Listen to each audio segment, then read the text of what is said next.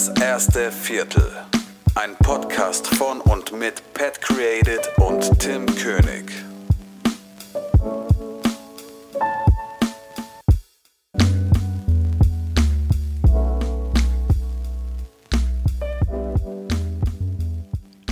Einen wunderschönen zur Folge 11, das erste Viertel. Äh, wir haben 21.32 Uhr. Auf der anderen Seite am Mikrofon und Hörer, der liebe Pat, wie immer. Was geht, mein Lieber? Yes. Wie geht's dir? Super, super. Alles gut soweit, ja. Ja, wie immer, wie immer. Und dir? Für mir geht's auch so gut, also gut, so, so gut soweit. Oh je, mein Kopf. ich bin zu früh aufgestanden die letzten Tage. Ähm, nee, ansonsten geht's mir gut. Nur noch einen Tag stressig morgen und dann erstmal schön drei Wochen Urlaub. Nice, Mann. Also du bist ja auch die letzten Tage ziemlich krass beschäftigt gewesen, ne? Also du hast ja auch viel vorarbeiten müssen auch. Ja, Und genau, ja. Leider ja. Hat sich ja, glaube ich, in der letzten Folge auch schon mal erwähnt, dass bei der selbstständig, selbstständigen Tätigkeit äh, jetzt einiges vorgezogen wurde, damit das alles noch äh, durch ist für den Monat. Aber Vorteil ist, ich werde normal bezahlt. Und dann war gerade bei meiner Hauptanstellung auch noch ein bisschen stressig mit äh, Arbeiten und Lehrgängen und so weiter und so fort. Und ja, aber ansonsten alles ganz cool. Jetzt ist alles unter Dach und Fach und dann kannst du in Ruhe endlich deinen Urlaub antreten. So sieht's aus. Hoffen wir mal. Sehr gut. Sehr Ich gut. Wo geht's Fall eigentlich hin? Nach Kapstadt, Südafrika. Kapstadt. Nice, cool. Ja, hast du äh, kugelsichere Weste eingepackt oder Nein, nein, brauche ich nicht. brauchst du nicht? Ey, man hört immer so krasse Sachen über Südafrika, dass es da gar nicht mal so cool ist irgendwie. Also, das schon schön ist, aber dass da sehr gefährlich sein soll. Ja, also, also ich habe bisher, ich war jetzt zweimal schon mal da, immer nur ein paar Tage. Da habe ich jetzt bisher keine negativen Erfahrungen gemacht. Ich bin da vielleicht auch immer ein bisschen blauäugig so, aber ähm, grundsätzlich muss man da, glaube ich, schon mehr mit gesundem Menschenverstand sich bewegen, gerade nachts, denke ich, als jetzt vielleicht in anderen Ländern. Ja, ja, denke ich auch. Also, ich meine, ich hatte auch ein bisschen Bammel, als ich in LA so nachts einfach mal, wo ich irgendwie Jetlag hatte, so nachts um drei einfach mal kurz an die Tanke um die Ecke gegangen bin, so. Da dachte ich mir auch so, okay, äh, willst du doch vielleicht lieber nochmal umdrehen oder so, aber dann habe ich einfach voll drauf gekackt und dachte mir, ach komm, dann erschießt mich doch, wenn ihr wollt, so. Ja, also ich meine, meine Vermutung ist auch immer so, dass du, wenn du extrem ängstlich so an die Sache rangehst, dass du die Scheiße sowieso erst recht anziehst. Und ähm, letztendlich, wenn du zur falschen Zeit am falschen Ort bist, kann es dir halt auch an Frankfurter Hauptbahnhof passieren, so dass dir irgendein Psycho da über den Weg läuft, weißt du? Also, Ja, ja, genau. Äh, stimmt, das habe ich noch gar nicht erzählt im Podcast. Äh, wir haben es ja, glaube ich, mal in irgendeiner Folge davon gehabt, oh, da wo ich von dem äh, Weihnachtsmarkt in Straßburg erzählt habe. Da hast du auch so gefragt, ob ich irgendwie Angst habe, dass da was passiert. ja. Und dann war ich ja in Berlin. das war ja kurz vor Weihnachten. Und da habe ich so eine schöne kleine Städte-Bustour mit meiner Freundin gemacht, wo du halt so diese ganzen Weihnachtsbeleuchtungen in Berlin siehst und so. Und Okay. dann gab es noch Gutscheine ausgehändigt von dieser äh, Tourline, die das halt so veranstaltet hat, für einen Glühwein oder einen Punsch. Und dann haben wir gesagt, komm, dann lass uns doch mal äh, den Kudamm hochlaufen an den Breitscheidplatz und einen Punsch und einen Glühwein trinken. Ja. Haben wir auch dann gemacht. Und dann dachten wir, komm, jetzt drehen wir noch mal kurz eine Runde und dann ähm, laufen wir mal Richtung U-Bahn. Ja, und dann laufen wir so ein Ründchen durch den Weihnachtsmarkt und dann kamen schon irgendwie so fünf Polizisten mit G36 uns entgegen und haben auf die entgegengesetzte Richtung gezeigt und haben gesagt, bitte alle da entlang. Ja, und dann wollten aber irgendwelche, also irgendwelche Passanten wollten nicht und haben gesagt, ja, ja, komm, jetzt lass mich mal durch. Und dann hat der Bulle, also der ist dann gleich richtig, richtig laut geworden und gesagt, jetzt bitte alle da entlang. Und dann dachten wir so, okay. Ja, und eine halbe Stunde später stand es in der Bildzeitung, Breitscheidplatz geräumt wegen Terrorverdacht. Also, ja, also Ey. Da wird hier kurz mal ein bisschen anders, aber dann denkst du dir halt einfach so, okay, hey, die Leute, die wissen schon, was sie machen, dann gehen wir einfach mal so langsam, aber etwas zügiger vom Platz.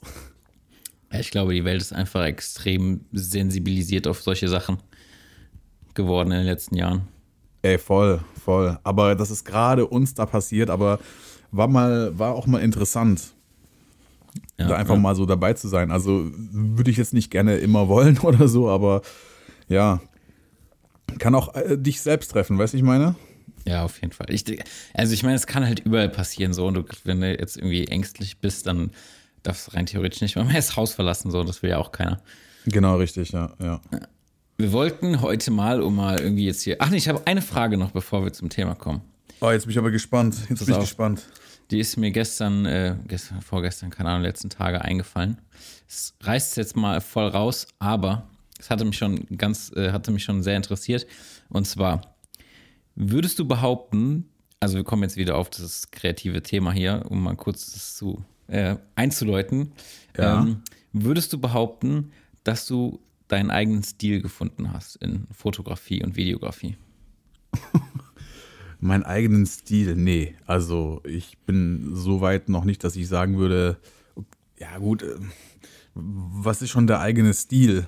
Ich glaube, jeder, jeder kopiert und guckt sich immer irgendwie was ab, sogar auch manchmal unbewusst. Aber ich meine, ich habe jetzt auch nicht meine, meine Top 3 Fotografen oder Videografen, von denen ich jetzt abgucke und sage, ich nehme jetzt das von dem und das von dem und das von dem. Aber ich glaube, man konsumiert auch ziemlich viel auf YouTube und auch auf Instagram. Und man hat halt so seine gewissen Dinge, die einem gefallen und dann adaptiert man das irgendwie auch ein bisschen. Wie würdest glaub- du das sagen? Ich glaube, also ich bin auf die Frage gekommen, als ich den äh, Podcast vom Jocelyn da gehört habe. Ähm, Der Solo-Podcast? ja, genau, weil der Ja. ja auch so ein bisschen darüber geredet hat. Und ähm, ich, ich glaube, dass es heutzutage eigentlich fast schon unmöglich ist, äh, so einen eigenen, also einen eigenen Stil zu haben, vielleicht schon, aber nicht einen Stil zu haben, den noch kein anderer hat. Also ich glaube, das ist quasi unmöglich. Es sei denn, du hast jetzt irgendwie was ganz Ausgefallenes, was dann schon vielleicht wieder so ins Trashige geht. also, keine Ahnung. Ja, ja, ich weiß, was du meinst. Ähm, aber ansonsten, glaube ich, ist es relativ schwierig. Und ich glaube, dass wir dafür auch einfach zu viel konsumieren, jeden Tag. Ja, also deswegen habe ich auch gesagt, also dann, dann nimmst du irgendetwas auch unterbewusst irgendwie auf und setzt es halt einfach um, ohne das jetzt irgendwie, ja, so, so böse zu meinen, jemanden zu kopieren oder sonst was. Also ich habe dazu auch mal, ich weiß nicht, wo ich diesen Spruch mal gelesen habe, aber da gab es mal so einen Spruch, der hieß, ein guter Künstler kopiert und die besten Künstler stehlen oder so. Ja, aber es ist, glaube ich, echt so. Also, ich meine, du siehst es ja auch überall auf der Welt. Ich meine, es gibt ja irgendwelche Dinge, die irgendwie. Oh, also, es gibt, guck mal, die Sachen, die wiederholen sich ja meistens. Und oft, also die Dinge, die halt funktionieren, die haben halt schon mal funktioniert, weißt du? Und ich glaube, es ist immer dasselbe Spiel. Es fängt halt immer wieder von vorne an und jeder setzt es halt immer ein kleines bisschen anders um. Aber so vom Prinzip her ist es, glaube ich, immer dasselbe. Egal, was die Leute jetzt machen, die Erfolg haben oder also mit was auch immer. Ich weiß nicht, wie du das siehst. Ja, es ist auch immer, also ich, ich weiß auch nicht, wie man das so definieren soll mit dem eigenen Stil. Ich würde halt auch diese ganzen, ja, diese ganzen Blogger und so, die so ihren Stil haben, weil ihr Feed bei Instagram halt gleich aussieht, weil sie halt nur ihre drei, vier Presets da drauf klatschen, würde ich Ja. jetzt auch nicht behaupten, dass sie ihren eigenen Stil haben, weißt du? Also das ist halt, ja, keine Ahnung. Ich finde es sehr, sehr schwierig. Vor allem kommt, glaube ich, auch der eigene Stil so ein bisschen mit, mit der Kamera auch oder mit, ja, also es ist echt ein schwieriges Thema und ich glaube, dass, also ich würde auch nicht von mir behaupten, dass ich mein eigenes Stil gefunden habe, ganz und gar nicht. Äh, dafür schwenke ich auch immer zu viel hin und her zwischen verschiedenen Bildbearbeitungen oder so. Aber Ja. ich, keine Ahnung, muss, muss das heutzutage sein? Also ich finde immer so, weißt du, du guckst so viele Videos und irgendwie kommt bei jedem fünften Video, sagt irgendjemand, ja, du musst dein eigenes Stil finden und bla bla bla. So, ja, aber warum? Also warum muss ich mich auf, also erstens, warum muss ich mich auf einen Stil festlegen? Und zweitens, ähm, so, es gibt ja auch keiner eine Anleitung dazu, ja, wie du deinen Stil findest. Und ich glaube, dass ähm, solange du selbst einfach mit deiner Arbeit zufrieden bist und sagst, so, das, das zeichnet mich aus oder meine Fotos sind einfach gut oder meine Videos, äh, bleiben wir mal bei Videos, weil wir sind, glaube ich, eher im Videobereich tätig. Ähm, zeichnet das aus, dann sollte man auch einfach dabei bleiben. Also es muss jetzt nicht jemand sagen, boah, das ist eindeutig ein Tim König-Video, so weißt du? Also Ja, da, dafür ja. ist die Bandbreite an Künstlern, äh, an, an Filmemachern einfach zu groß und dafür sind auch die, ja, die, die technischen Voraussetzungen oder wie man diesen ganzen Kram lernt, weil letztendlich lernen wir es alle irgendwo über, über Social Media, über YouTube heutzutage und so. Ja, ja, ja. Das ist der Input auch einfach viel zu gleich, weißt du? Klar, klar. Nee, aber ich glaube schon, dass, dass man sich einfach inspirieren lässt von, von gewissen Inhalten, also die Ja. wir jetzt auch selber konsumieren. Ja. Und dann nimmst du halt einfach das eine Mittel von dem, das andere von dem anderen und dann äh, hast du schon wieder deinen eigenen Stil, weißt du? Ja, ja, ja. Und du nimmst einfach so die besten Dinge von deinen. also, Ich weiß nicht, wer das mal gesagt hat. Ich weiß nicht, war das Peter McKinnon oder keine Ahnung. Der hat mal gesagt, äh, nimmt halt einfach die, die drei Lieblingsfotografen von euch und das, was euch am besten von jedem einzelnen Fotografen gefällt und schon habt ihr euren eigenen Stil. ja. Und ich glaube, so läuft es immer. Also, ich weiß nicht. Ja, komisch. Ja, schwieriges Thema auf jeden Fall. So, Genau. jetzt äh, können wir gerne in unser, wir wollten heute mal so eine ähm, schöne Technik-Folge machen. So Ja. ein bisschen äh, Equipment-Talk oder beziehungsweise ein äh, audiotechnisches What's in my camera bag ohne visuelle Unterstützung. Genau, also, ja, kurz gesagt, richtigen Fachidioten-Talk rausballern. Es war Genau. sogar auch ein Thema, äh, was sich einer unserer Zuhörer gewünscht hat auf Instagram. Es war, glaube ich, äh, Klappe76, der hat gesagt, lass mal Equipment Talk machen. Und darüber wollten wir sowieso mal reden. Und ich dachte, dass dieses Thema gerade zu Beginn des Jahres ziemlich gut passen würde, dass wir halt auch mal, ja, erstmal so erzählen, what's in our camera bag mäßig. Mäßig, Und ja. genau. Und was wir uns gerne wünschen würden und vor allem, was wir glauben, was 2020 so rauskommt. Und ich glaube, das ist so eine Folge, die können wir jedes Jahr machen. Weißt du, so für jedes Jahr immer so eine Prognose. Genau. So, ja. so schätzen, was ballern die jetzt raus. ja, ja. Genau. Ähm, wollen wir mal so ein bisschen klein anfangen? Einfach mal, dass jeder von uns beiden mal erzählt, was so die ersten Ausstattungen, Ausrüstungen waren, bevor wir dann dem Gas irgendwie verfallen sind. Willst du Äh, mal ja. anfangen? Ja, Kann ich gerne machen. Erzähl mal, mit Ähm, was hast du angefangen? Was war deine erste Kamera? Also meine erste eigene Kamera war tatsächlich eine Canon 700D. Äh, die habe ich mir beim Mediamarkt finanziert und einfach noch länger, viel zu lange abbezahlt, als dass ich diese Kamera überhaupt besessen habe. ähm, und habe dann, glaube ich, als ich ich meine, ich habe damit nur Fotos gemacht, Video konntest du damit, glaube ich, eh vergessen. Und habe dann relativ schnell auf eine Sony A6000 gewechselt. Einfach auch wegen der Kompaktheit und äh, der möglichen Video-Features, die ich dann auch genutzt habe. Habe damit auch meine ersten Videos gemacht, auch Auftragsarbeit tatsächlich, was ich heutzutage nicht mehr machen würde, aber ist auf jeden Fall möglich für Einsteiger, ähm, um das mal klarzustellen. Und habe dann, glaube ich, auf deine GH5 gewechselt, wenn ich mich richtig erinnere. Das war dann, glaube ich, das Upgrade. Und seitdem kennen wir uns auch. Das ist jetzt, glaube ich, Ja. auch schon wieder, boah, wie lange ist das auch schon wieder her? Zwei Jahre bestimmt, oder? Ja, das ist, glaube ich, jetzt, doch, das wird jetzt, glaube ich, zwei Jahre. Ich glaube, 2018 war das, oder? Kann sein, ja. Oder Anfang anderthalb 2018. Jahre, irgendwie sowas, zwischen anderthalb und zwei Jahren auf jeden Fall. Genau, und äh, die Kamera besitze ich auch heute noch und mache damit auch eigentlich meine ganzen Arbeiten. Ähm, habe jetzt aber so ein paar Sachen im Kopf für dieses Jahr, aber darüber können wir gleich noch schnacken. Und ja, objektivmäßig bin ich eigentlich relativ simpel aufgestellt. Also ich benutze, glaube ich, für Auftragsarbeiten zu 85, 90 Prozent äh, das gute Sigma 18 bis 35. Das, was, glaube ich, jeder kennt oder auch jeder irgendwie haben sollte, der mit einer Ja, die GR5 klassische arbeitet. Kombi ist es, ne? Ja, genau. Und äh, ja, sonst so ein bisschen einfach, um die Bandbreite zu erweitern, Weitwinkelobjektiv, was jetzt aber nicht nennenswert ist. Irgendwie, ich weiß gar nicht, was das für eins ist. Ich glaube, ein Sigma auch, aber nur hat 300, 400 Euro kostet oder so. Dann äh, das klassische Canon 50 mm 1.8 habe ich noch. Und ansonsten, ansonsten, äh, ja, Analogkamera zum Fotografieren. Kam jetzt in dem letzten halben, dreiviertel Jahr dazu, würde ich jetzt mal so sagen. Ja. Ähm, die, warte, jetzt muss ich überlegen, wie heißt die nochmal? Minolta? Genau, Minolta X700, right? Yes. Äh, und da zwei Objektive dazu, ich glaube, was war das? Äh, 28 mm und, und 50, glaube ich. Ja, das 1,7er, ne? Ja, genau. Ja, genau. Ja. Ich muss mich hier nebenbei mal umdrehen und in meinen Schrank gucken, was da überhaupt steht. Ja. Ja. Und jetzt äh, seit, seit einem Monat oder zwei Monaten noch die ähm, das Vorgängermodell von der neuen Fuji X100, die jetzt rausgekommen ist, also die Fuji X100F äh, mit einem fest verbauten 23 mm müsste das sein. Äh, genau.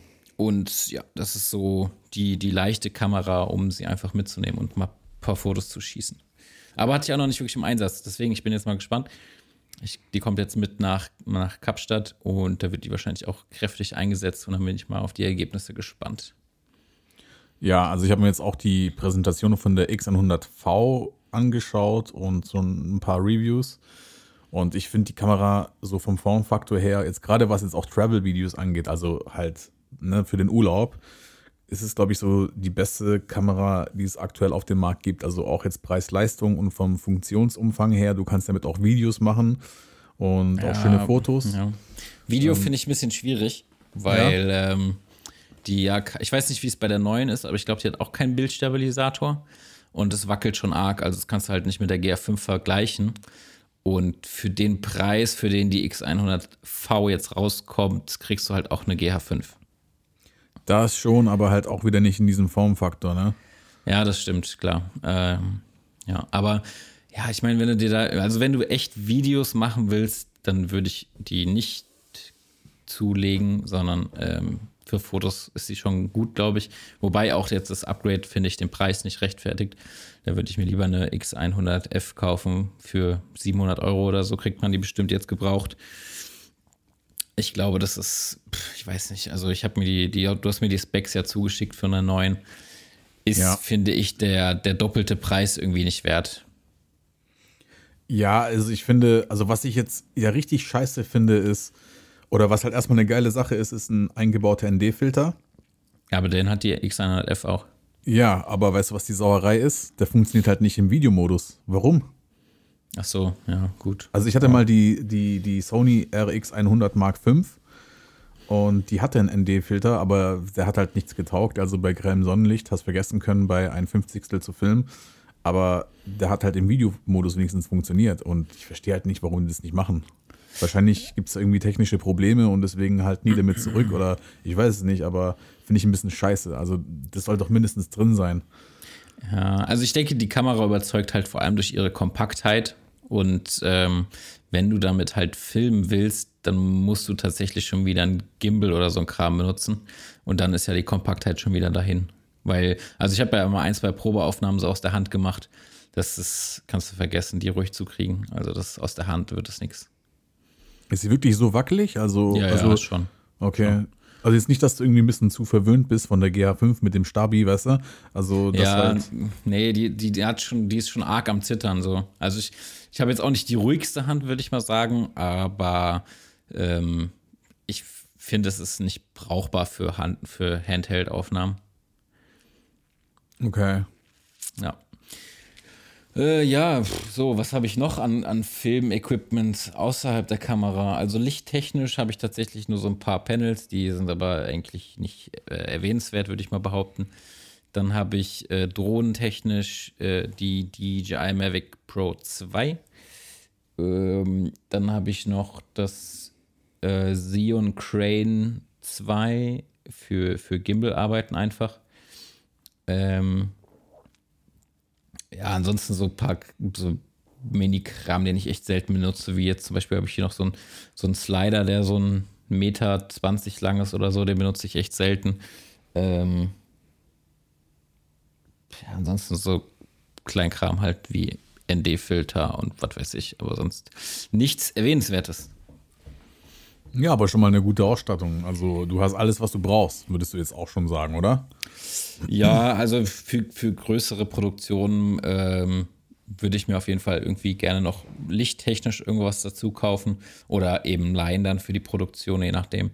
Ähm, aber ich bin auch so ein bisschen begrenzt in meinem Platz. Ich bin kotze jeden Tag, wenn ich in mein Büro gehe, weil es irgendwie so unaufgeräumt wirkt, weil alles so in so einem Schrank reingepfeffert ist und hier steht so eine Tasche mit, äh, mit, ähm, na, mit diesen Stativen für, für Lichter und da hängt noch so eine Tasche rum und alles ist so verstreut und ich hätte es gern alles in einem Schrank untergebracht, dass man das nicht sieht, weißt du? Ja, ja, klar, klar. Ich verstehe, was du meinst. Ich habe das ja. Problem auch, also versuch's immer ein bisschen Ordnung zu halten, dann sieht es wieder aus wie Scheiße. Ja, genau. Und deswegen will ich eigentlich auch da jetzt gar nicht so viel Kram da noch dazu holen.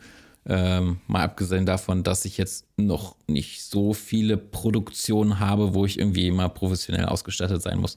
Ähm, also jetzt abseits von der Kamera. Deswegen ist es in Ordnung so.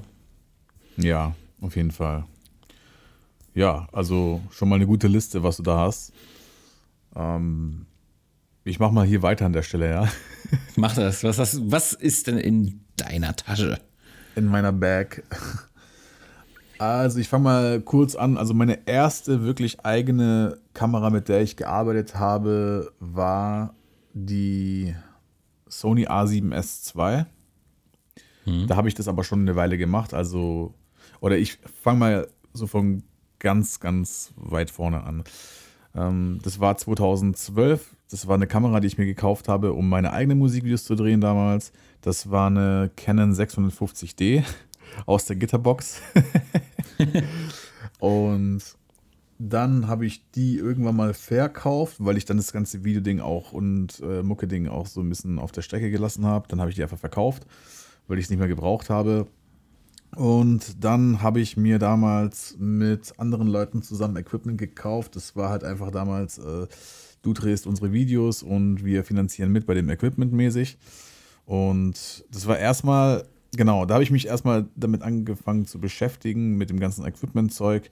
Und dann haben wir da so eine Blackmagic Pocket Cinema Kamera geholt.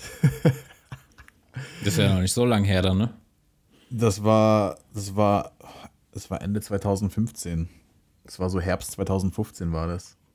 Da gab es schon eine Blackmagic Pocket? Ja, die erste, ja. Ach so. Die, wo wirklich in die Hosentasche gepasst hat. Ach so, ich dachte, ich dachte, das war jetzt die erste, die vor zwei Jahren da rausgekommen ist. Nein, nein, nein, nein. So. Das ist die erste, die Original Blackmagic Pocket Cinema Kamera, die größte Scheißcam, die es auf dieser Welt gibt. Also da könnte ich immer noch über Blackmagic kotzen, was für ein dummer Marketing-Gag das einfach war. Also, weißt du, das war halt einfach nur, die wollten irgendwie, ich weiß nicht, die wollten so dem Otto Normal eine, eine Kinokamera verkaufen, die halt in die Hosentasche passt. Und die konnte halt höchstens 30 Frames mit äh, in Full HD mit ProRes und da hat halt, äh, der Akku einfach mal 15 Minuten gehalten. Oh, scheiße. Ja, ja. Das war totaler Schuss in den Ofen. Und ich war so gut informiert und ich wollte eigentlich auch äh, 50 Frames haben für Slow-Mos. Und erst nach dem Kauf habe ich gesehen, oh, die kann ja nur 30. Ist ein bisschen scheiße. Äh, dann hat man die verkauft und zu dieser Zeit war von Panasonic die GH4 so das Flaggschiff und dafür waren wir aber damals noch zu broke. Und dann haben wir bei eBay gebraucht eine GH3 gekauft. Das war dann alles äh, auch ganz cool so. Also mit der waren mhm. wir zufrieden. Und ja, dann habe ich mich gegen Mitte 2016 einfach dazu entschlossen, okay, hey, du willst es wirklich machen, dann, dann investier halt jetzt auch mal selbst Geld darin und kauf dir dann komplett eigenes Equipment. Und dann kam halt eben die A7S II. Okay. Das ist ja schon mal eigentlich ein starker, starker Start dann gewesen. Ja, genau, genau. Also das war dann wirklich, wo ich gesagt habe, hey, das nehme ich jetzt ernst und ich will das jetzt auch machen. Also das war schon, wo ich dann sozusagen meine Passion gefunden habe. Ja, ja. Ist ja auch vor allem kein günstiges Investment. Ne? Also die war ja damals schon relativ teuer oder ist immer noch die war bei, ja, die, die, war damals bei 3, 4 und ich habe es mir halt damals einfach mal neu gekauft, ich Idiot. So. Also, ja, ja. Also wirklich. Also, oh, ich will, ja, ich habe die ja auch dann wieder verkauft irgendwann mal für die GH5. Mhm. Und mit der GH5 war ich überkrass zufrieden, weil ich habe eigentlich ja auf die Sony A7S III gewartet. Also, was heißt gewartet? Ich habe mir erst die A7S II geholt, aber ich habe dann immer so drauf spekuliert, wie geil dann die wird. Weißt du, wegen 4K 60 Frames und so weiter. Man munkelt, und die Leute warten heute noch. So sieht es nämlich aus. Und irgendwann mal war ich aber von Sony so angepisst, weil du hast dann die GH5 gesehen von Panasonic und was die Specs angeht, also ganz ehrlich, die, die GH5, die frisst die A7S2 auf. Also das Einzige, was die A7S2 kann, ist gut Lowlight und hat halt einen Vollformatsensor. Aber das war es auch schon. Ja. Also gerade auch so, so 120 Frames geht auch nur im Super 35 mm Modus. Also gerade im APS-C Crop halt, ne? Und ja, dann habe ich mir die GH5 gekauft und mit der war ich, wie gesagt, super zufrieden. Und da ich ja aber eigentlich ja so Genau, dann kam halt die Vorstellung von der Blackmagic Pocket und daraufhin habe ich gesagt, okay, geil, so eine wollte ich haben, ist nice, die kann halt ProRes und was weiß ich was alles und ich filme ja eh nur. Dann dachte ich mir, hey, für den Preis gar nicht schlecht, dann verkaufst du jetzt die GA5 und holst dann die Blackmagic. Dann mhm. habe ich dir die GA5 verkauft und dann kam so, ja, ähm, wir haben Delay von so einem Dreivierteljahr einfach mal so. Und dann dachte ich mir so, scheiße, also ich war auch zu, so unter den ersten Vorbestellern. Und dann dachte ich mir, ja, kacke, was machst du jetzt? Und ich habe halt gedacht, okay, dann leist du dir halt eine Cam. Also für Produktion, bis du halt die Black Magic hast, aber das ging halt einfach zu lange und du weißt ja selber, diese ganzen Kosten für, also Leihgebühren sind ja extrem hoch.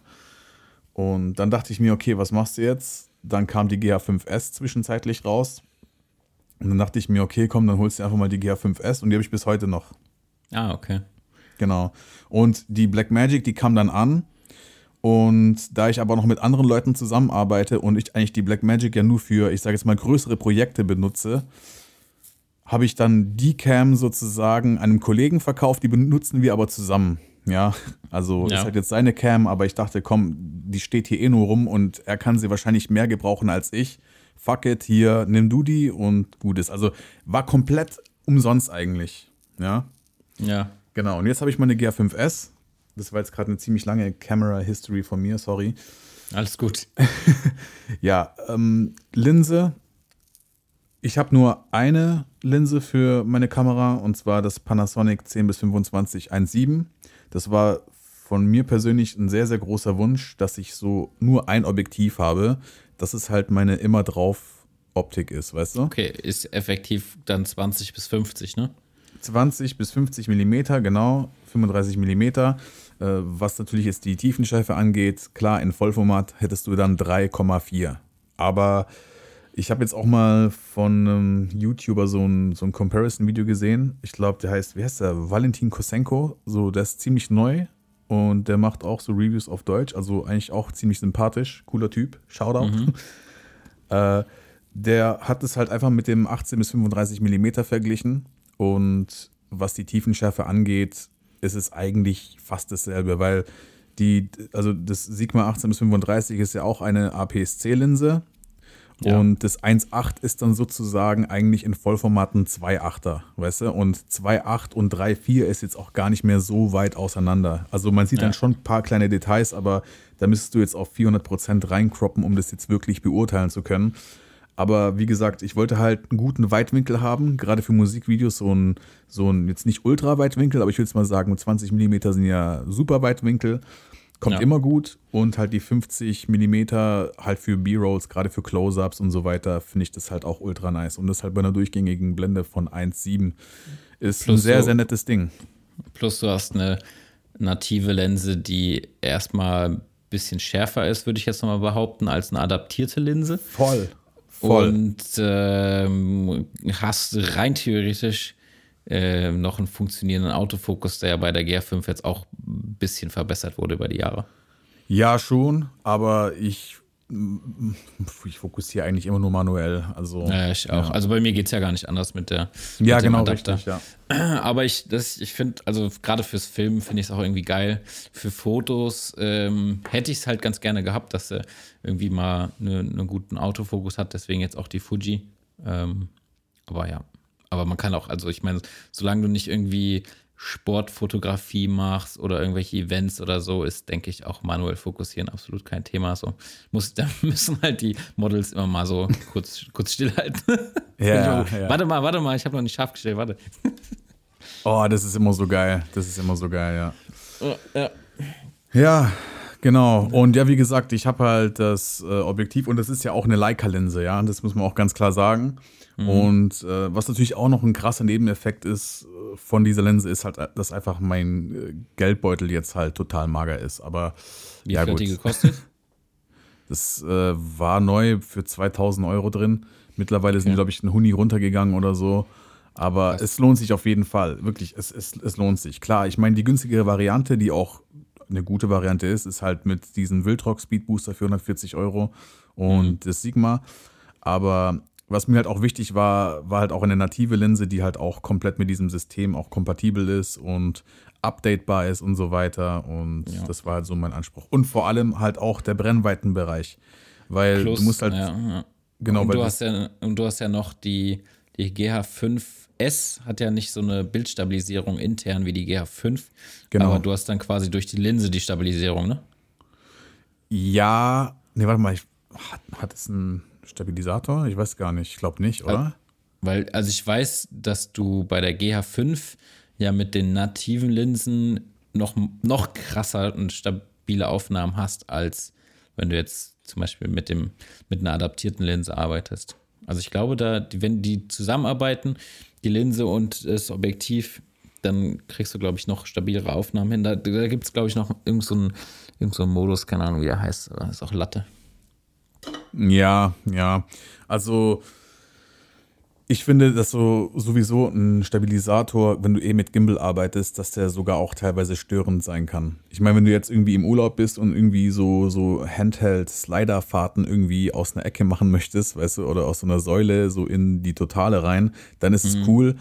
Oder gerade so für Wedding-Einsätze, wo du jetzt kein Gimbal hast sogar oder whatever, da ist es okay, so ein Stabi zu haben, aber ganz ehrlich, so ein Stabi ist halt auch kein, kein Gimbal. Also, wie gesagt, das ist echt Ja, das nur, schon, ja. das ist ja nur dafür gedacht, dass du halt einfach aus der Hand so bei einer Sekunde Verschlusszeit was fotografieren kannst, ohne dass verwackelt. Aber ja, Ja, er ist ja, gut. ja, ja. Wobei Ja. mich jetzt, mich haben jetzt Leute, also ähm, ich hatte das ein, zwei Leuten, gerade jetzt auch zu, zu diesem Hongkong-Film, die mich gefragt haben, ja, Gimbal hast du aber schon dabei, oder? Ich gesagt, nee, ist alles, alles Handheld. Und das ist halt schon geil, dass du die Möglichkeiten hast, ähm, das auch Handheld zu machen, weil ich keinen Bock habe, immer so gerade für private Projekte irgendwie da immer Gimbal und das, ja, da habe ich keinen Bock drauf. Ja, das, ja, das stimmt schon. Also ich schaffe das eigentlich auch gut mit der GA5S ohne Stabilisator. Also ich meine, wenn du ein bisschen Übung drin hast und weißt, wie du dich bewegen musst, um so eine Kamerafahrt zu erzielen, dann, dann kriegst du es auch schon gut hin, wenn du auch den Stabi in der Post reinhaust, weißt du? Also das kommt ja auch noch dazu. Ja. Und ja. Nee, wie gesagt, also die GA5S, ich bin mit dieser Kamera extrem glücklich. Und gegenüber zu GA5 ist im Lowlight natürlich unfassbar stark. Also wirklich, also es ist natürlich keine A7S2, ja, aber ich finde jetzt auch nicht unbedingt, dass es einer oder dass sie einer A7S2 irgendwie nachsteht, was Lowlight Ja. angeht. Also Ja. die ist wirklich super, weil ich habe ja den Vergleich und das sind wirklich Welten. Ja, Und- vor allem, ich meine, die, GH, die äh, A7S2, die hat ja irgendwie ISO bis, keine Ahnung, ich glaube 125.000 oder so ein Gedöns. Nee, nee, so, 400 irgendwas 1000, 416.000, Alter. glaube ich. Ja, und gut, wann gehst du mal in diese Bereiche? Da, da, also das ist ja, da kannst du ja am, am Nordpol die Polarlichter filmen, ja. Also und wann machst du das mal? Ja, gut, aber ich habe auch mal so weit hochgedreht damals, wo ich das ja, also wo ich die hatte. Das, das bringt dir halt einfach nichts. Also du, guck mal, du kannst die Nacht nicht zum Tag machen. Ja. Das kannst du vielleicht mit einem Grading, mit so einem Day-for-Night-Grading oder so, aber ja das bringt dir nichts. Ja. Und ich finde, wenn du professionelle Produktion hast, dann arbeitest du eh mit Licht. So, und dann brauchst du es auch nicht unbedingt. Sowieso, sowieso. Also ich bin für, für Clubbilder, also für Club-Videoaufnahmen, wo es ja eh immer grundsätzlich dunkel ist, Mhm. gehe ich nie höher als 12.800 oder so. Ja, Alles andere hab- ist hab- schon wieder grenzwertig.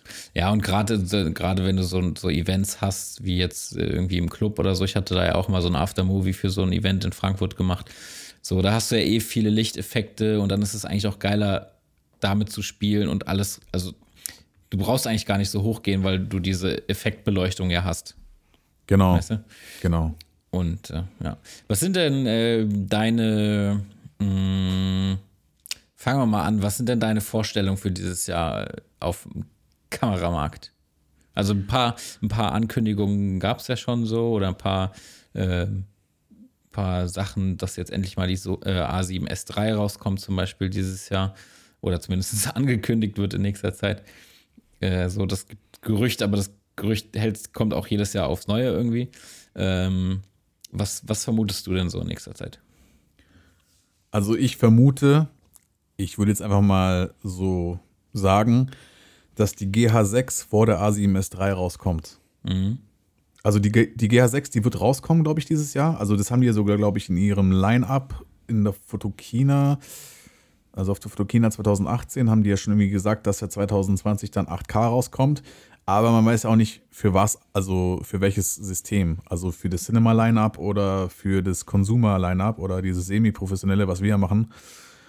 Ich gehe aber auf jeden Fall stark davon aus, dass die GH6 rauskommen wird.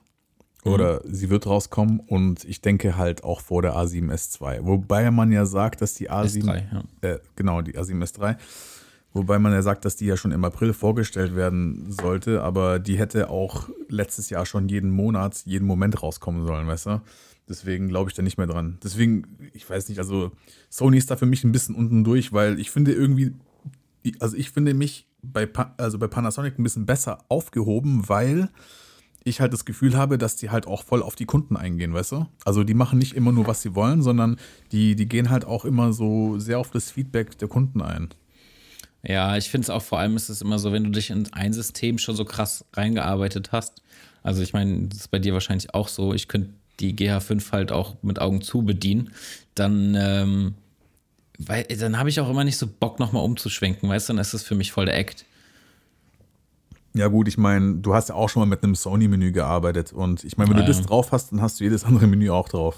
Ja, das stimmt. Aber ähm, ist, ist die GH6 dann auch eine, die du dir kaufen würdest? Es kommt drauf an. Es kommt drauf an. Also, es sind ja jetzt parallel ja auch die äh, Vollformat-Kameras rausgekommen von Panasonic, gerade die S-Modelle. Und ja, ich, hab, ich war sehr gespannt auf die S1H, weil, also, ja, ich habe mir da ehrlich gesagt ein bisschen mehr erhofft. Also, gerade äh, 4K in 10-Bit, 422 intern bis 60p so, also auf jeden Fall ist eigentlich drin. Ich meine, macht sie ja auch, aber die macht intern nur äh, 420 10-Bit bis 60 Bilder pro Sekunde und das halt auch nur im Super 35 mm Modus, also im Crop Mode. Ja. Das heißt, also ich finde, ja, Ja, ich, also ich habe mir die, ich habe mir die in letzter Zeit auch verstärkt angeguckt, ähm, war auch schon beeindruckt. Es gibt ja diesen einen äh, Produktfilm da von der, diesen mit diesem, mit dieser ähm, Astronautin, wenn du den gesehen hast. ja, ja, klar, klar. Der ist schon nice und Netflix hat ja, glaube ich, auch gesagt, dass es auch eine, eine Kamera ist, die die bei Produktionen nutzen, wenn ich das richtig gelesen habe. Ja, das ist Oder eine Kamera, die jetzt für Netflix genutzt werden darf, genau. genau. Ja, und ich meine, das hat schon was zu heißen. Äh, auf der anderen Seite finde ich den Preis von 4000 Euro schon krass, weil es letztendlich immer noch eine, vom Format her, die ist ein bisschen größer als jetzt die GH5 oder so, ein bisschen, bisschen klobiger, glaube ich. Aber keine Ahnung, da kannst du halt noch ein bisschen was drauflegen und dann kannst du halt schon in einen anderen, in einen richtigen Cinema-Kameramarkt gehen. Weißt du, was ich meine? Also dann kannst du schon wieder über eine C200 oder sowas nachdenken. Das schon, ja, aber darfst halt auch nicht vergessen, diese ganzen Cinema-Kameras, die wo jetzt zum Beispiel Blackmagic Ursa Mini Pro, die ist ja auch so in diesem 6000 Euro Segment, glaube ich. Und das ist halt eben nur die Kamera und das ganze Zubehör, was du halt noch brauchst mit C-Fast-Karten oder was auch immer und, und die ganzen Akkus und weißt du, da, da musst du mindestens noch mal ein Drittel von dem Kamerapreis rechnen, damit du die halt Ja. erstmal gescheit betreiben kannst. Und mit so einem kompakten Body wie so eine GA5S oder eine S1H, du hast halt echt unendlich Battery Life im Gegensatz zu den anderen. Also ich weiß nicht, wie es bei dir ist, aber mit einem, also mit zwei Akkus komme ich locker durch einen Tag. Und Ja. Weißt du, und du hast nicht dieses ganze V-Mount adaptieren und was weiß ich was alles. Und dann sind wir halt auch gar nicht mehr so bei Run and Gun. Das ist dann schon wieder Production. Ja, genau, Und- das ist halt die Frage, wo willst du halt hin? Wenn du Genau. weißt, du hast tatsächlich mehr professionelle Produktion für große Kunden, äh, für irgendwelche großen Unternehmen, dann denke ich mal, macht so ein Upgrade schon Sinn. Aber wenn du weißt, du arbeitest weiterhin irgendwie für, für kleine Produktionen oder machst Musikvideos oder was weiß ich, dann ist halt so eine, so eine Kamera in so einem GH5-Format auf jeden Fall ausreichend. Auf jeden Fall. Und vor allem, wenn du wirklich Kundschaft hast, die auf so ein krasses Bild irgendwie bestehen, dann wird es auch eine Kundschaft sein, die dir das auch zahlt. Das heißt, ähm, wenn du jetzt drei, vier Produktionen im Jahr hast, wo wirklich so ein großer Kunde dahinter steht und sagt, hey, ich will jetzt, ich, ich will RAW haben, warum auch immer, ich will 8K RAW haben, dann sagst du, okay, alles klar, kann ich dir machen, kostet aber so und so viel. Dann leistest du dir halt einfach eine Red aus und dann drehst du das halt ab und alle sind glücklich und ja, fertig. Aber so für kleine Sachen, für den kleinen Pizzaladen irgendwie so, so, also für den kleinen Pizzaladen irgendwie so ein Image-Video zu drehen, brauchst du einfach keine Red. Also sorry, das ist, Ja. das ist gesponnen. Ja, das stimmt, ja. Und ja, genau. Ja, wie gesagt, S1H wie- sehr attraktiv, gerade wegen Vollformat und es ist halt echt ein Hybrid. Also das muss man auch dazu sagen, weil wenn du überlegst, die Sony A7S II, die hat ja nur einen 11-Megapixel-Sensor. Und ja, kann man zwar auch Fotos mitmachen, aber ich denke mal, so mit 24 Megapixeln bist du eigentlich auch gut bedient Fürs, ja, ja. für Fotografie jetzt und das Vollformat. Ne? Also ich sag halt jetzt so Stichwort Tiefenschärfe und so äh, spricht halt schon dafür, aber für mich ist es halt einfach eine GR5S mit einem Bildstabilisator und einem größeren Sensor, ehrlich gesagt. Das heißt, äh, wenn du dieses Jahr upgraden würdest auf eine neue Kamera, auf eine, eine höherwertigere Kamera, dann wäre für dich auf jeden Fall Vollformat entscheidend, habe ich jetzt rausgehört. Nee, nicht unbedingt, nicht unbedingt, nee, nee. Ähm, wie gesagt, ich habe ja auch diese Micro Four Thirds Linse da, diese 10 bis 25. Und eine GH6 für mich müsste halt können, also Dual Native ISO. Ähm, Bildstabi wäre nicht schlecht, würden die wahrscheinlich auch reinhauen. Und ja, sowieso.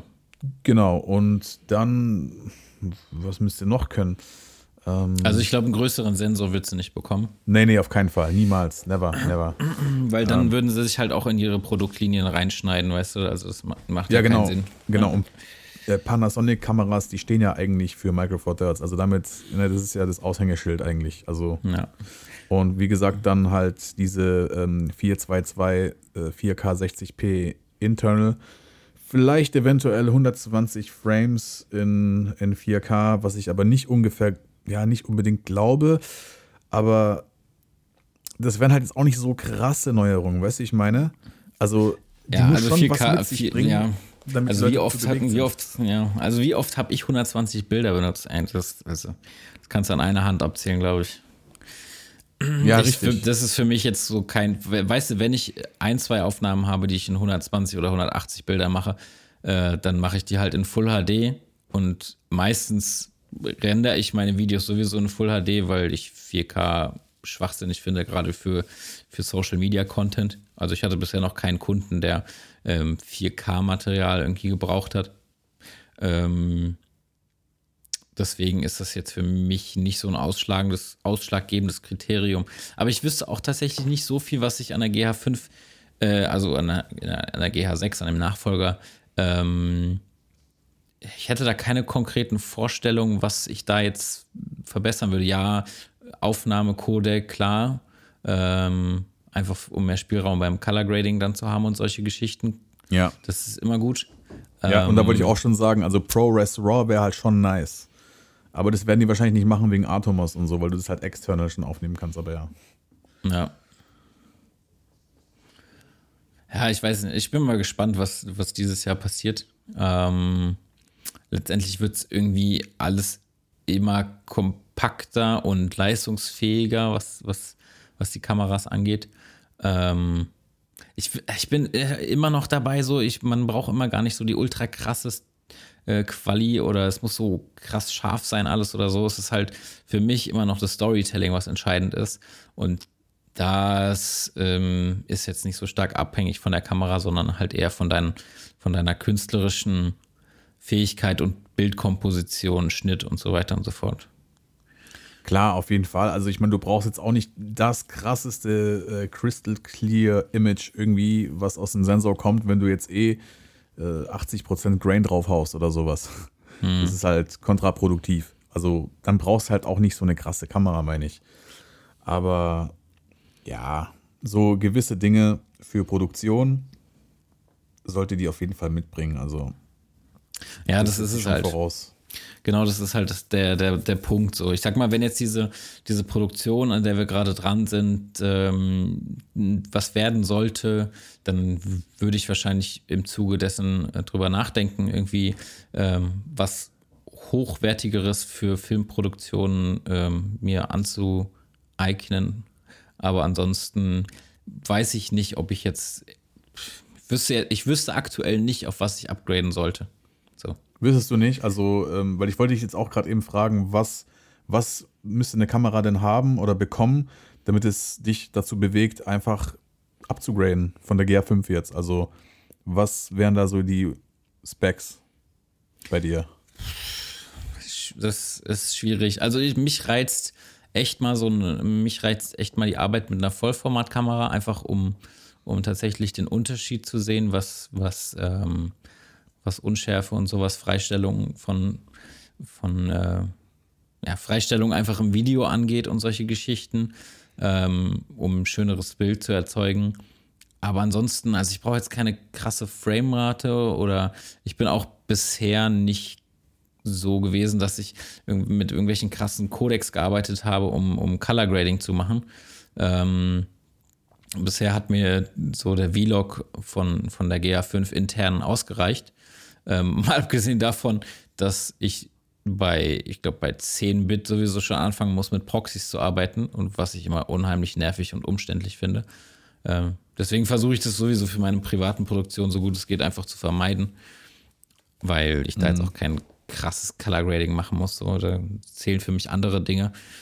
Und ähm, ich würde auch mal behaupten, dass ich mich da, was diese ganzen Codex und, und ähm, Farbprofile und sowas da noch nicht gut genug auskenne, ähm, um da jetzt irgendwie eine Entscheidung des, darauf beruhen zu treffen, was eine neue Kamera angeht, weißt du? Ja, ja. Es ist echt schwierig. Es, für mich äh, würde, entscheidet sich, glaube ich, alles so, was einfach die nächsten Monate äh, passiert oder im Laufe des Jahres. Ja, also man darf auch nicht vergessen, die Datenblätter, die sind auch meistens immer schöner, sie zu lesen, als dass man jetzt diese ganzen Features in der Praxis braucht. Mhm. Weil wenn du siehst, wie viele Aufnahmemodi so eine S1H eigentlich hat, also die hat ja so viele, dass du die ja sogar schon, glaube ich, bei diesem Modell sogar favorisieren kannst. Ne? Also dass du sagen kannst, äh, welches ist mein oder welches sind meine äh, Favoriten, was Aufnahmemodi angeht. Also so ja. viele Optionen gibt es da jetzt, gerade wegen diesem Super 35 mm Modus. Aber zu Vollformat kann ich dir noch was sagen, weil ähm, du hast mich gerade richtig abgeschnitten, weil ich war eigentlich erst bei meiner Kamera so, oder nee, bei meinem Objektiv war ich. genau. Ähm, nee, gerade weil du ja angesprochen hast, dich reizt die Arbeit mit einer Vollformatkamera.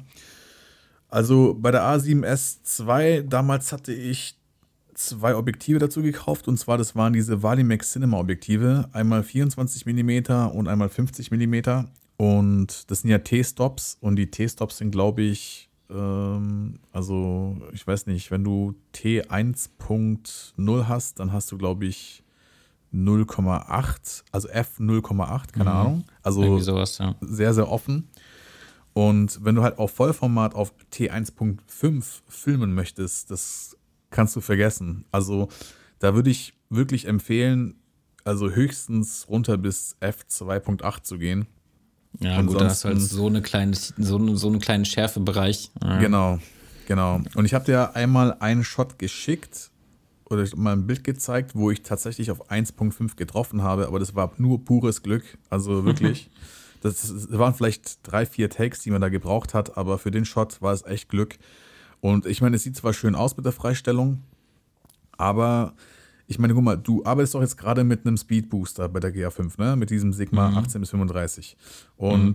so, so, also diese APS-C Größe ist ja eigentlich ein guter Kompromiss zwischen Vollformat und Micro Four Thirds. Und ich finde, der Tiefenschärfenbereich von Super 35 mm, also APS-C, ist eigentlich ausreichend. Wobei diese ganzen Kameras ja, mit denen ja Produktion gemacht werden, ja sowieso nur, äh, glaube ich, Super 35 mm Sensoren haben, oder? Also ich glaube, dass keine Produktion mit einem Vollformatsensor aufgenommen wird. Das, das weiß ich nicht. Also Red und so, die haben alle Super 35. Und ja, genau, das ist halt, also es ist jetzt nicht so krass anders für mein mhm. Empfinden. Ja, ja, ich kann es tatsächlich nicht beurteilen. Ähm, vielleicht leih ich mir einfach mal irgendwie so eine S1H für irgendeine Produktion, die ansteht oder so, um das zu vergleichen. Weil ja. ich glaube, da, damit könnte ich relativ problemlos schnell arbeiten, ohne dass ich mich da jetzt wochenlang reinarbeiten müsste. Ähm, und dann kann man das auf jeden Fall besser vergleichen. Ja, ja. Also ich würde definitiv bis jetzt eigentlich auf nichts umsteigen, gerade auch wegen dem Objektiv, was ich habe, weil das für mhm. mich das perfekte Ob Objektiv ist. Und ähm, ich meine, wenn jetzt Panasonic mit dieser L-Mount-Allianz da äh, so ein Objektiv für Vollformat raushauen würde, dann würde ich es mir eventuell überlegen, weil Vollformat ist an sich schon geil, auch für Stills, weißt du? Mhm.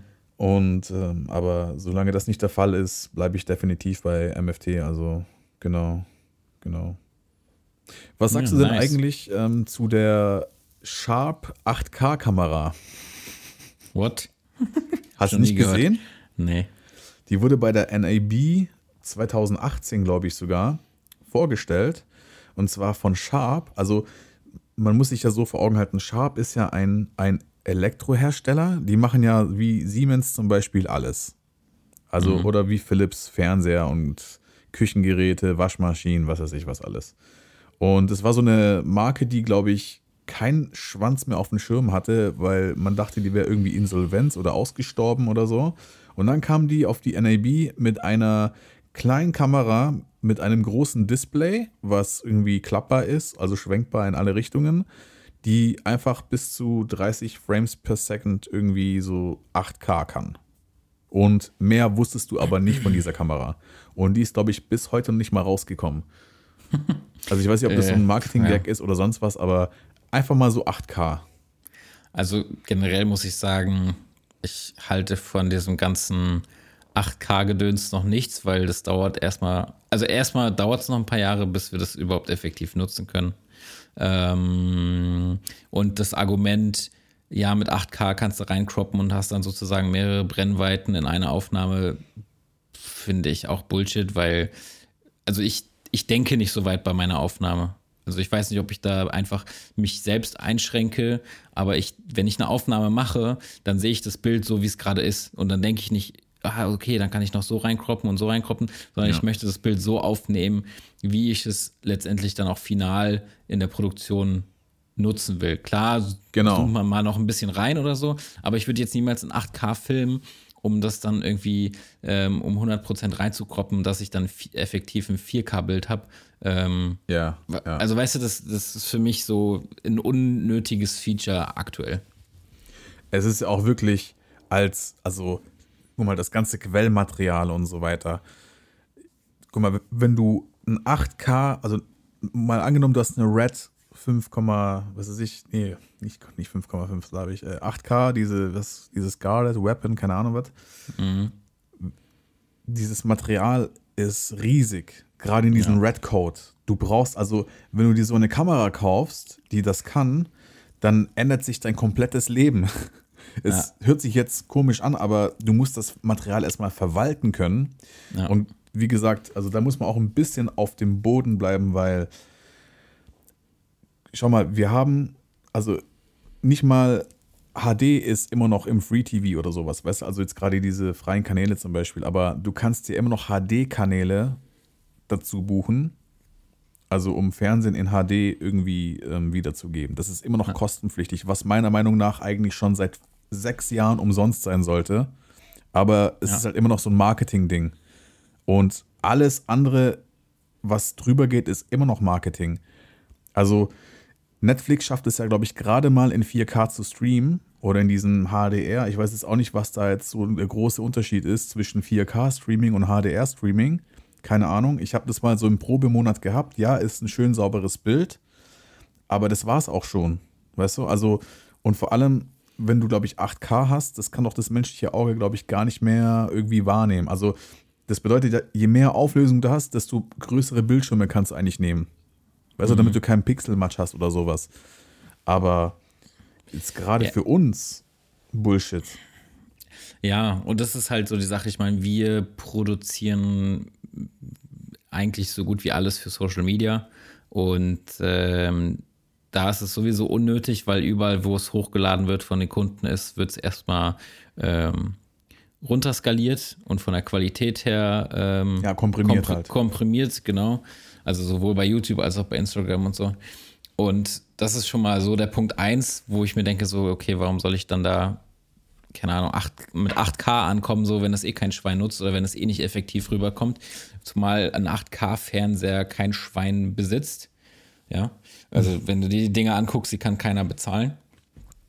Und ähm, ähm, wenn ich mir dann auch andere Arbeiten angucke, zum Beispiel wenn du dieses äh, DFB-Video, was ich dir geschickt hatte von der Commerzbank, ähm, weißt du, das war auch nur in Full HD bei YouTube und es überzeugt trotzdem.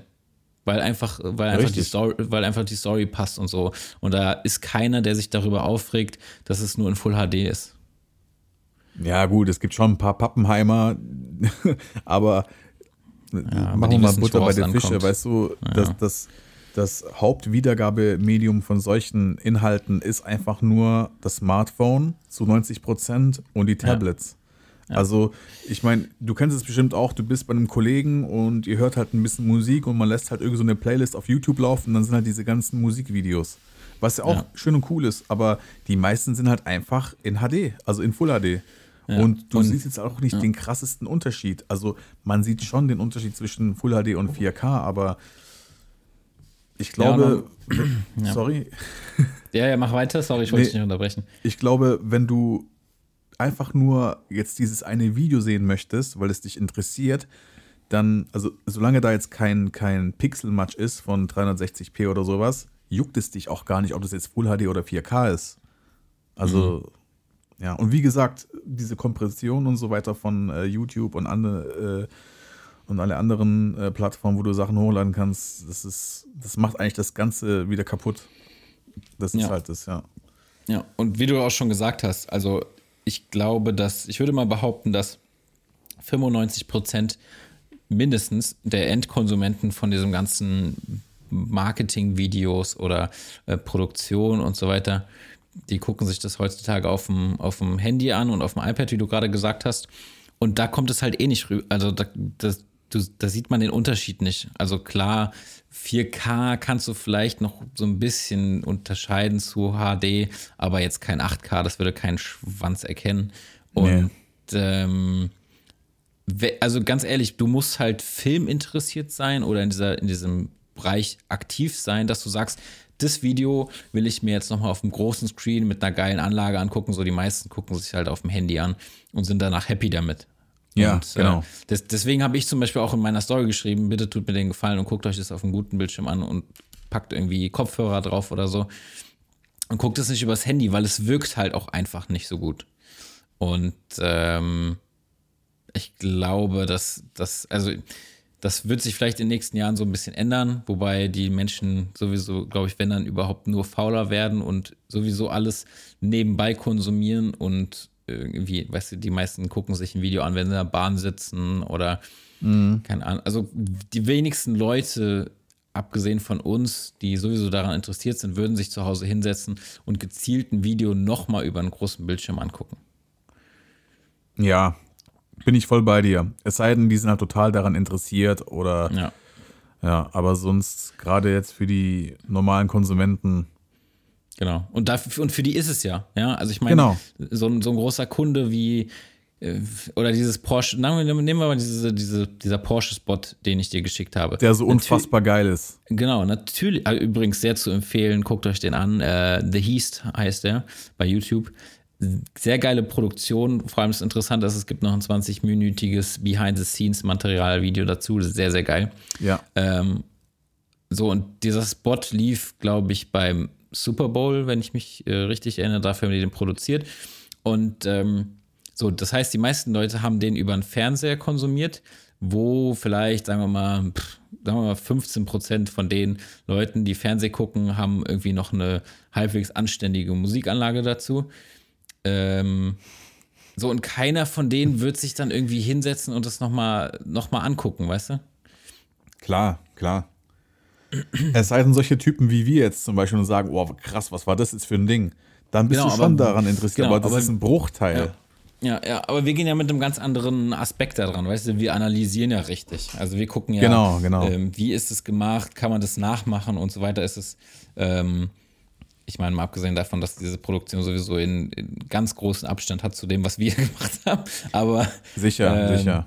Trotzdem macht man sich über sowas halt mehr Gedanken, wenn man in der Branche aktiv ist, als jetzt ähm, der Otto-Normalverbraucher, für den diese Videos ja produziert sind. So, die, Porsche denkt sich ja nicht, jo, wir produzieren das Video mega geil für alle Filmemacher da draußen, die das dann geil finden, sondern wir produzieren das für eventuelle Kunden, die sich Porsche kaufen und für die ist es ja unterbewusst einfach nur geil. Die wissen ja gar nicht, was dahinter steckt mit Sounddesign und so weiter und so fort.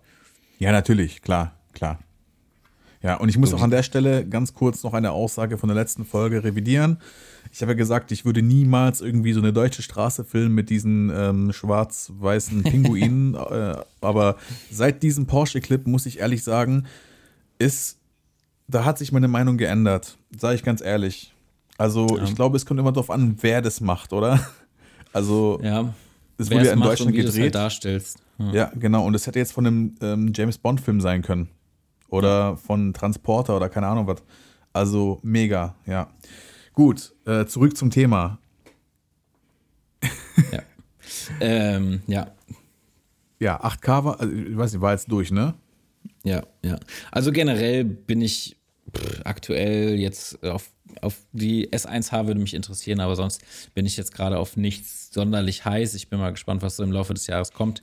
Ähm, und ja, länger brauche ich da jetzt auch nicht drüber, drum herum reden. Ja, genau. Sonstige Kamerahersteller, so für die du dich ein bisschen interessierst irgendwie, also oder die halt auch im Videobereich da so groß mitmischen. Ich meine, Canon ist ja auch am Start irgendwie, die wollen jetzt eine neue spiegellose Canon raushauen, aber ich bin Ja, selber kein R5 Canon-Fan. oder was das ist, ne? Ja, genau. Aber ich habe mich mit Canon nicht so krass beschäftigt, weil, weiß nicht, Canon ist für mich so, so, ist nicht mein Ding. Also, weiß nicht, die, die konzentrieren sich für mich nicht so arg auf Video, deswegen sind die für mich jetzt nicht so relevant. Ich weiß nicht, wie es bei dir ist, aber für Fotos klar. Ja, also sie haben halt eine sehr schöne, sehr schöne, sehr schöne Farben, muss ich sagen. Aber äh, ansonsten, ich glaube, die haben einfach gemerkt, dass sie in den letzten Jahren sehr hinterhergehinkt haben. Und was Video angeht, deswegen versuchen sie jetzt da aufzuholen. Aber für mich sind solche Sachen wie, äh, keine Ahnung, wenn man jetzt darüber redet, 4K 60 FPS und das hört sich so toll an. Für mich ist das kein Grund, weil die GH5 das einfach schon seit Jahren hat. So sieht's das ist nämlich für mich, aus. Das ist für mich kein, kein, kein Verkaufs- oder kein Kaufsgrund. Ey, genau so ist es aber auch. Und deswegen finde ich halt Panasonic am geilsten. Ja, absolut. Also ich arbeite mit der Kamera auch sehr, sehr, sehr gerne. Ich bereue, habe es auch keine Sekunde bereut, diese Kamera äh, von irgendeinem Vogel aus dem Internet gekauft zu haben. Aber Ja, ja, ja, ja. Ja, aber äh, ja, wie gesagt, G GH6 interessiert mich, weil ich nicht weiß, inwiefern die da aufrüsten wollen, aber ist auf jeden Fall bestimmt ein interessantes Produkt. Ja. Ähm, Wollen wir mal ganz kurz Tipps abgeben? Specs, was du denkst oder was jeder von uns denken würde? ja, aber lass uns nicht zu, zu lange quatschen. Wir sind jetzt schon bei einer Stunde und ich will nicht, dass die Leute einschlafen bei einer Stunde Technik-Talk. Ey, wir haben jetzt hier, guck mal, wir reden gerade über Equipment. Das ist Manfred und Uli Fotoladen-Talk. Wir können jetzt acht Stunden hier sitzen. Weißt du? Also, ja. Ja. Aber es gibt hier keinen Kaffee, von dem her, ja gut. Ähm, Also ich, also, ja, also ich denke, ähm, die wär, also an der Kamera werden sie tatsächlich nicht viel ändern, denke ich, ähm, weil alles sehr gut funktioniert, so wie es ist. Ähm, sie werden vielleicht Farbcodec-mäßig was Neues draufpacken, ähm, wahrscheinlich auch irgendwelche RAW-Geschichten. Ich kenne mich da jetzt nicht so genau aus, wo der Unterschied zwischen RAW und ProRes und keine Ahnung was ist. Ähm, da werden sie, denke ich mal, ein bisschen upgraden, aber nicht zu viel, dass, wie du auch schon gesagt hast, dass sie Atomos da nicht ins Bein schneiden oder sagen wir mal externen Rekordern ins Bein schneiden. Ja. Ähm, ja, also keine Ahnung, tatsächlich schwierig. Werden so sagen, ja, 6K wird dazukommen. Da würde ich meine Hand fast für ins Feuer legen, auf 30 FPS oder so. Ja, glaube ich auch, ja, ja. Ähm, ansonsten 4K 120 FPS glaube ich nicht. Ähm, pff, ja, was soll man da sonst dazu sagen? Es funktioniert bei der Kamera einfach sehr viel. Der Sensor wird gleich bleiben. Meinst Ähm, du? Nee, ich glaube nicht. Ich Also glaub von der nicht. Größe her auf jeden Fall. Ja, ja, ja, die Größe, ja, aber ich meine jetzt äh, Megapixel und so. Ja, das kann sein, dass sie das ein bisschen äh, hochdonnern, wobei das halt für Video jetzt nicht so essentiell ist, dass man da irgendwie, die brauchen da jetzt nicht irgendwie mit 40 Megapixel kommen. So, nicht, also braucht man für Video halt nicht. Ja, also willst du noch was sagen zu oder soll ich mal? Nee, nee, mach ruhig, mach ruhig. Also ich denke, dass die einen 47 Megapixel Sensor reinhauen werden, weil da auch Sony ja schon einen entwickelt hat. Ja, aber desto höher der, desto höher die Megapixel, desto schwieriger ist halt wieder Lowlight-Geschichten, ne? Ja, gut, aber das haben die doch. Oh, ich, oh, ja, ist, aber, ja, doch, das ist ein guter Punkt. Ja, aber auf jeden Fall, der, der Sensor wurde ja entwickelt und ich weiß nicht, wo soll denn sonst rein? In die Sharp-Kamera oder was? Weißt du? Nee, In wirklich. die, also, in die Sigma FP, mein Freund. Richtig, genau, genau. In die neue Pentax. ähm, nee, also ich glaube, ähm, 4K 60 FPS, 10 Bit, internal, äh, 422. Dann glaube ich ND-Filter, was aber auch sehr, sehr hoch gepokert ist. Das ist sogar schon fast auf meiner persönlichen, also das ist mehr Wishlist von mir selber als irgendwie realitätsnah. Aber ich glaube halt auch ein Bildstabilisator, auch dieser, diese zweite Version, was auch in der S1H drin ist. Also im Grunde genommen eine verbesserte, kleinere S1H, würde ich jetzt mal behaupten. Und was die Codecs angeht, die werden auf jeden Fall bei Vlog L bleiben und werden das halt auch so kompatibel mit diesem Panasonic Varicam-Look irgendwie machen. Und vielleicht hat die GH6 auch Potenzial, eine äh, Kamera zu werden, die auf der Liste von Netflix landet. Also, das ist so meine, meine Prognose. Aber ja, wir können uns ja mal darüber unterhalten, wenn die Kamera draußen ist. Ja, oder zumindest äh, angekündigt ist. Ja. Genau. Ja, nice. Nice, nice, nice. Cool. Ähm, ja, ich würde sagen, das, das reicht auch fast schon. So, unser Liebling ist immer noch die GH5 in, in diesem, in diesem, in diesem Kamerabereich, würde ich mal sagen, von, Genau. von kompakten Videokameras, mit denen man auf jeden Fall auch Produktionsebene schon arbeiten kann. Ähm, und äh, ja, wenn wir jetzt irgendwas gesagt haben, was absoluter Bullshit ist, ähm, oder ihr gar nicht unserer Meinung seid in irgendeiner Sache, dann schreibt uns das auch gerne. Wir haben in letzter Zeit auch wieder viel mit äh, Zuhörern geschrieben, äh, die uns Zuspruch, ähm, Zuspruch geleistet haben, aber auch äh, gesagt haben, so in der einen, ein oder anderen Sache ähm, habe ich eine andere Meinung, damit können wir leben. So, jeder hat seine ein, eigene Meinung. Ähm, deswegen schreibt uns das gerne, das ist f- für uns auch immer sehr interessant zu hören. Und äh, wir haben in nächster Zeit auch mal überlegt, uns eventuell Gäste dazu zu holen, Höhlen hinzu zu höhlen. ich kann nicht mehr. Alter, geil. Oh. Und ist schon wieder ähm, gut hier, du. Ja, ähm, sind gespannt. Wir wissen selbst noch nicht genau, wie wir das auf die Beine stellen. Wir müssen da, weil mit drei Leuten ist es schon wieder ein bisschen schwieriger. Das muss man auf jeden Fall besser strukturieren, als wir das bisher äh, getan haben. Und äh, ansonsten hätte ich gesagt, dass unsere nächste Folge auch mh, vielleicht mal wieder abseits vom äh, Kamerakram ist. So vielleicht mal wieder so ein generelleres Thema. Genau, ja. Und ähm, ja, dann überlasse ich dir das letzte Wort, Schatzi. Ja, also, ich möchte euch nochmal ganz kurz auf die äh, Instagram-Seite von Das Erste Viertel verweisen. Dort posten wir jedes Mal, wenn eine neue Folge rauskommt, das Cover zu der jeweiligen Folge. Und wenn ihr möchtet, könnt ihr da auch euren Senf dazugeben zur jeweiligen Folge. Wenn ihr da gerne mitdiskutieren möchtet, das könnt ihr auf jeden Fall dafür nutzen, da es ja bei Spotify und bei Apple Music ja keine Kommentarfunktion gibt. Somit kann man das als Feedback-System nutzen. Und dann noch ein Shoutout an Jonas Grosse Kappenberg. Er selbst ist Filmmaker und macht das Ganze Fulltime sogar. Und er hat uns das erste Voicemail-Feedback gegeben und sagte auch, dass er den Podcast cool findet und er es auch schön findet, dass mal Leute einen Podcast machen und über diesen ganzen Struggle reden, die noch nicht oben an der Spitze sind. Also das jetzt noch nicht von der Vogelperspektive betrachten und zum niederen Volke reden. Ja, das tun wir ja trotzdem, aber. ja, genau richtig, ja.